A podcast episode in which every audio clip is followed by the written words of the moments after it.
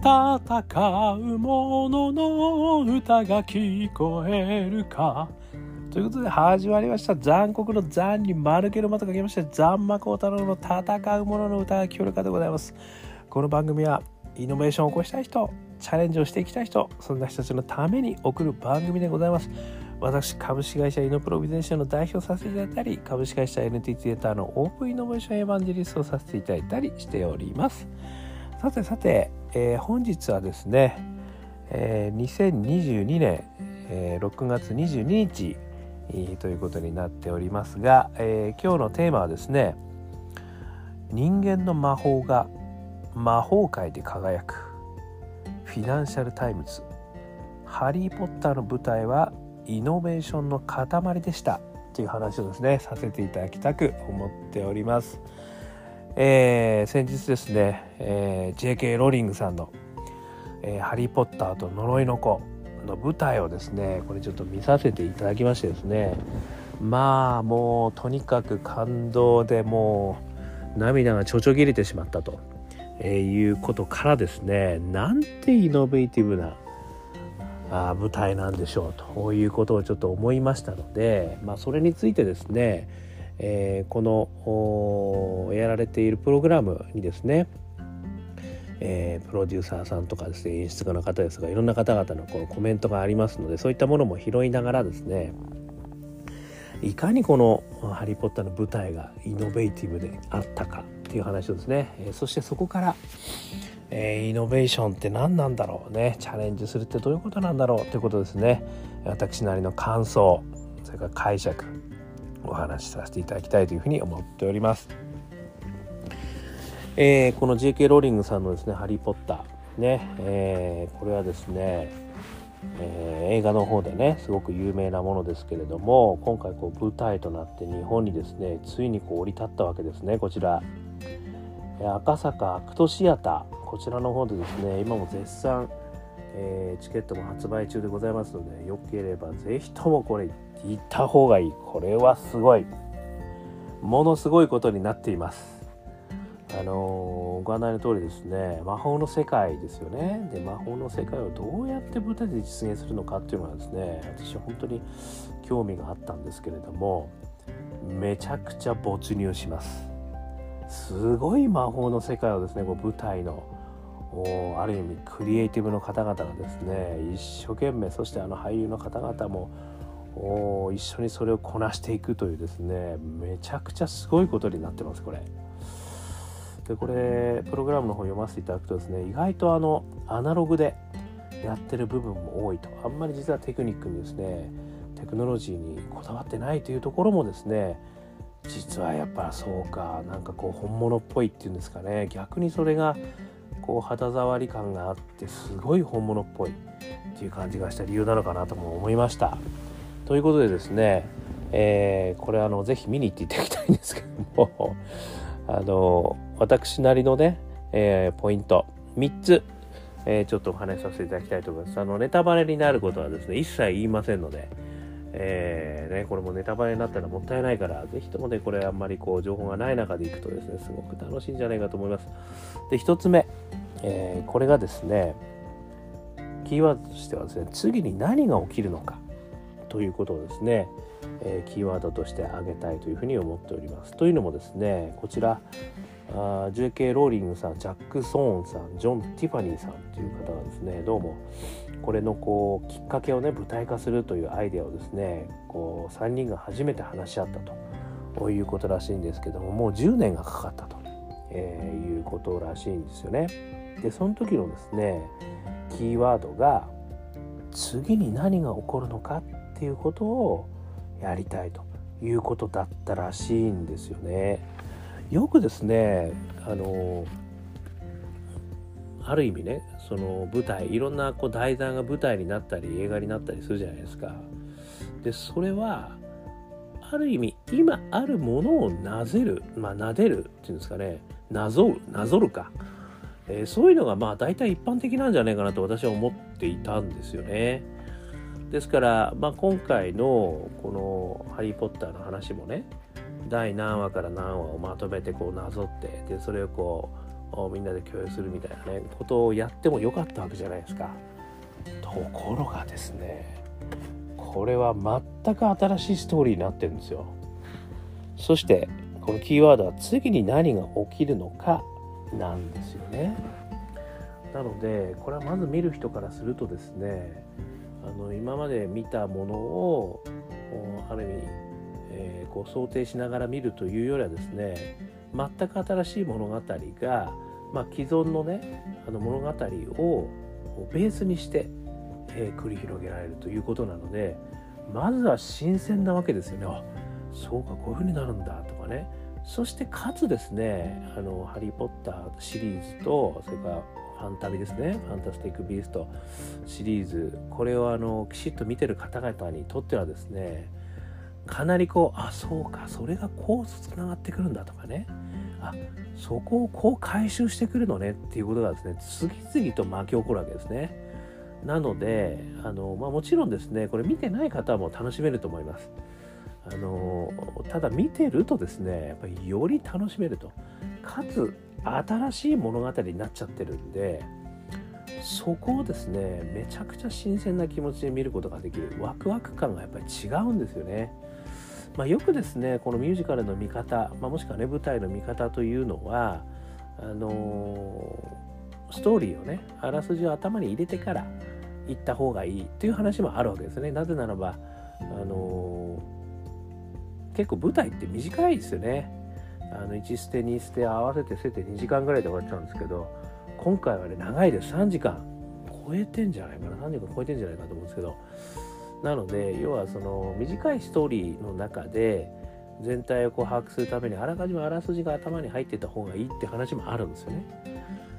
で、まあ、何回もねあの見に行くっていうのも、うん、そういうところもあると思うんですけど今回のねこの「ハリー・ポッター」の舞台に関して言うとめちゃくちゃ詳しくやるんでそういう意味では長いんですよね。長いんだけど全然感じませんよ。全然長く感じないんですけどきちきちっとですねあの説明も入るっていうんですかね。よくわかるようなあの内容になっているのであの新しい物語でもちゃんと頭に入ってくると、まあ、もちろんね2回3回4回5回行きたいですよ。私は。はっきり言って。これね取るの大変なんですよこれチケット。もう今からだとですねうんちょっといいないい加減なことは言えませんがもしかしたら今年最後もしくは来年ぐらいのチケットが取れるかどうかぐらいな感じかもしれませんけれどもあのとにかくですね素晴らしいストーリーが、ね、ちょっと中身は言いません。ね素晴らしいとだけ言わせてもらいましょう。当然今までの「ハリー・ポッターの」あの愛愛をねこうキーとした物語の中にこう乗っかってますから。あれがまた素敵なまあこれがですねそういう意味で私めの一つ。えー、あやっぱり素晴らしいなと。妥協ないなというところまでまた一つ思ったところ一つですね。新しい物語作ってきやがったよっていうね、まあ、これ一つ。それから二つ目ですね。チーム全員に物語を語る責任がある。っていうふうにねあのこれ演出家の方が言われてます。この演出家の方はですね何ていう名前かっていうとジョン・ティファニーさんですね。えー、これはねあのー、ここに書いてある一般的には俳優が演技の責任を負いますとしかしこの作品ではチーム全員に物語を語る責任があるのですと言ってるんですよねこれはねあの何を意味してるかっていうといあれなんですよね。イリュージョン。要はマジックですよね。つまり本当に魔法を見せてるので至る所に魔法が使われてるんですよ。でこのもうほんと細かいところまであの「ハリー・ポッター」って細かいところまで魔法が入ってくるじゃないですか。それと同じぐらい細かくですね魔法が入ってくるんですよ。でそれをリアルの舞台で見せてますからね。これはねあの本当にあのイリュージョンをやる手品師の方々いらっしゃいますよね。それが俳優さんっていう感じなんですよ。だから俳優はもちろん演技もしなきゃいけないんですけどイリュージョンも軽くこなしてるんですよねこれ。信じられないですよこれ。どんだけ練習してんだろうと思うわけですよ。かつですねそこのイリュージョンを要はその裏方で支えてるクリエイティブの人たちがいるわけですよね。でこのクリエイティブの人がですね今回はイギリスのチームが来てるらしいんですよ。まあ本物のチームですねこれイギリスから始まってるんでイギリスのチームが来てるらしいんですよ。でイギリスのチームかける日本のチーム。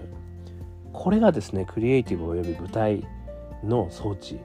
これを全部動かしてるらしいんですけどそれに掛け合わさることの俳優なんですよね。これによってめちゃくちゃすごいイリュージョンが起きてるんですよ。このイリュージョンのね内容も言いませんよ。これ言っちゃうとネタバレになっちゃう。これ凄まじいイリュージョンです皆さんこれ。ちょっとねあの想像を絶します。ちょっとあの本当にあの夜寝れなくなるぐらいのイリュージョン起こってきます。これがねそういう意味で言うとチーム全員に物語を語る責任があるって言ってるこの演出家の人の意味なんだと思うんですよね。だからこれこそですねあの仲間ですよね。要は私よく言ってますけど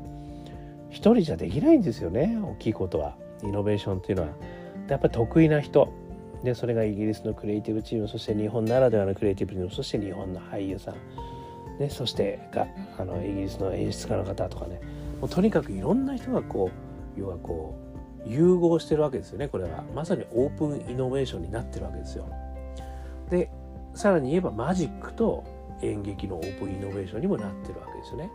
しかもそのマジックはあのとてつもない見たこともないマジックですからねこれ。いうことなんですよねだからもうここのあのイノベーションでそれをこのちゃんと形にして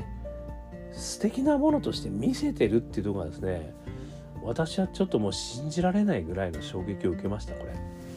すごいです。なのでこの A 日混合クリエイティブチーム×俳優さんですね。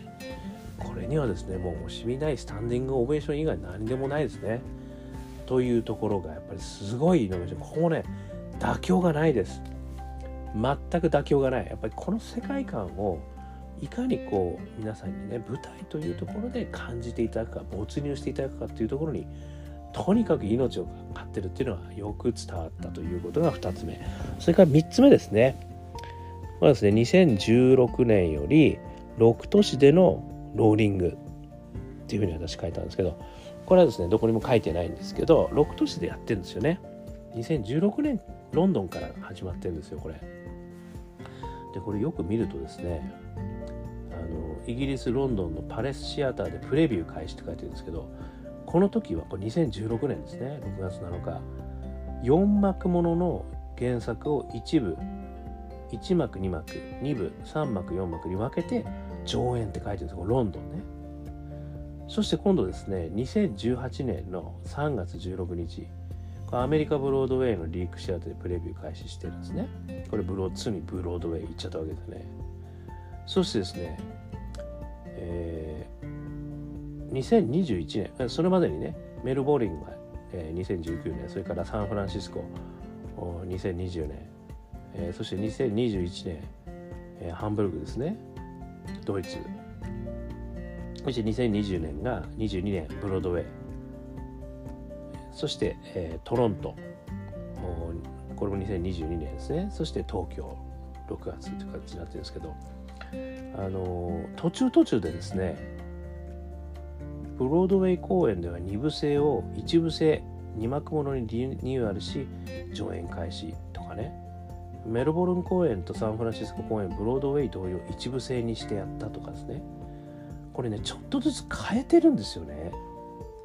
だこれが私本当にあの素晴らしいなと思ってこれってまさに仮説検証じゃないですか。でこうやっていくごとにねやっぱりこう学びもあるしあれ良かったで今度はもうちょっとこうやってやっていこうぜとかっていう話になるんだと思うんですよ。でその仮説検証をローリングしてんですよねこれ。でそれがねやっぱりこう素晴らしい舞台をある意味作っていくね。だからこれ2016年から始まってますからもう6年ですよね。初演から6年も経ってるんですね。そしてさまざまな地域でさまざまなスタッフメンバーと一緒にやっていてで4幕やってたのを2部に ,2 部にしてみたり今度1部にしてみたり。で今回の日本公演はこれ2部でやってました。で6時15分から、えー、22時 10, 10時ぐらい前ですかね、まあ、結構ですね。途中休み入りますけどね。リム制であのやってましたね。だからこういうのがですね私はしかもすごい時間かかってるじゃないですか。もう6年かかってるわけですよねここまで。で構想が10年でしょ。だからそこでやっとこうやって日の目を浴びてくるってことなんですよね。これまさにねあのイノベーションの世界はね時間軸を中長期に見るっていうことがすごく大事ってね最近もお話しさせていただきましたけれどもでさらに仮説検証ですよね。でこれはもう本番をやっぱり何回もやっていくっていうことですね。その中でよりいいものを入れ込みそしてそぎ落とし、えー、ということですねやってきてるということがねやっぱりこうイノベーションというのは、ね、この舞台に関してもですねあの1回やって終わりじゃないってことですよね。だ何回も何回も繰り返していくうちに新しいそしてさらなるいいものができてくるとそしてみんなから支持を集めていくということがね、あのよく勉強になりましたっていう感じですね。でこのさっきのねあの JK ローリングさんとかのこう最初のウェルカムメッセージのとこでも言ってるんですけど世界7都市で公演を行うこの大成功を収めるという夢にも思いませんでしたって書いてあるんですよ。だからこの辺も考えるとですね最初からね大成功を目指してやってるというよりはなんかこうもうやりたいからやってる感じがしたんですよね。やっぱりねその辺がイノベーションのねあのここ最近お話ししてますけどやっぱこれモチベーションですよね。イノベーションにおけるモチベーション。だからこの世界全世界でやってやるぜっていうようなところをモチベーションにしてなくてで次何が起こるのかってことを舞台でやってみないみたいなね。ちょっとそれ面白くなくなくないみたいな。そういったとこから始まってるっぽい。これはね私の単なる感想です。書いてないです。そういう気がするんですよ私にはね。でそんな風にねあのここまで行くとは思ってなかったと言ってるわけですから。やっぱりそういったところがねまあ心の片隅にはあったかもしれないけどそういうことを目指してやってるわけじゃないんですよね。そういうことの繰り返しがですねやっぱ結局最終的にイノベーションになったっていうことがねやっぱりイノベーションの凄さなのかなっていうふうに思いました。新たな感動ストーリーですね。そして本物の魔法を実現するイリュージョンですね。没入させる効果音と音楽これもすごいですよ。で演技と魔法を駆使する俳優ですよね。そして夢にまで見そうな演出これちょっとね夢に見ると思います私これ。ぐらいすごい作品になってます。でねもう相当賞を受賞してるんですよ。これもちょっと私も全然知らなかったんですけど。数々の賞をですねもう受賞してるんですよ。すごい。えっ、ー、とね。史上最多のオリビエ賞を獲得してるらしいですね。ちょっと私もあまり詳しくないんであのローレンス・オリビエ賞9部門ね。イブニング・スタンダード・シアター賞クリティクスルクリティクリティクス・サークル・シアター賞ブロードウェイはトニー賞ですね。ドラマデスク賞アウタークリティクスサークル賞もうねすごい。ヘルプマン賞でもすごいんですよ。もう賞取りまくりなんですよね。これはもうね間違いなく賞取りますよこれ。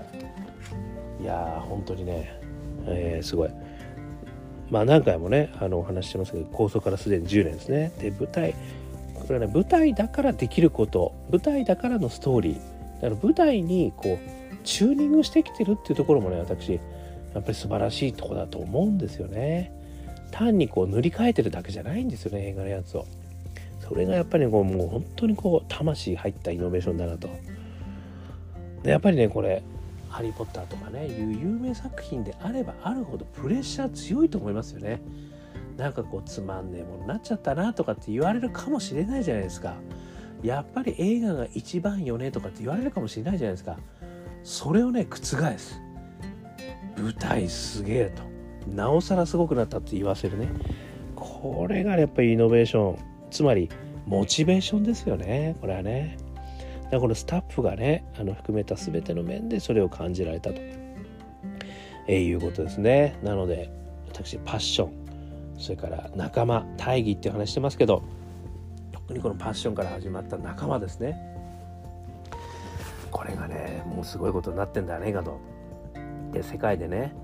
もうこんなエンタメ見たことねえだろうみたいなことをみんなに見せたいみたいな大義もね私はそこはかとなく感じたということでございました。そしてそれを見ることによってね勇気をみんないただけたと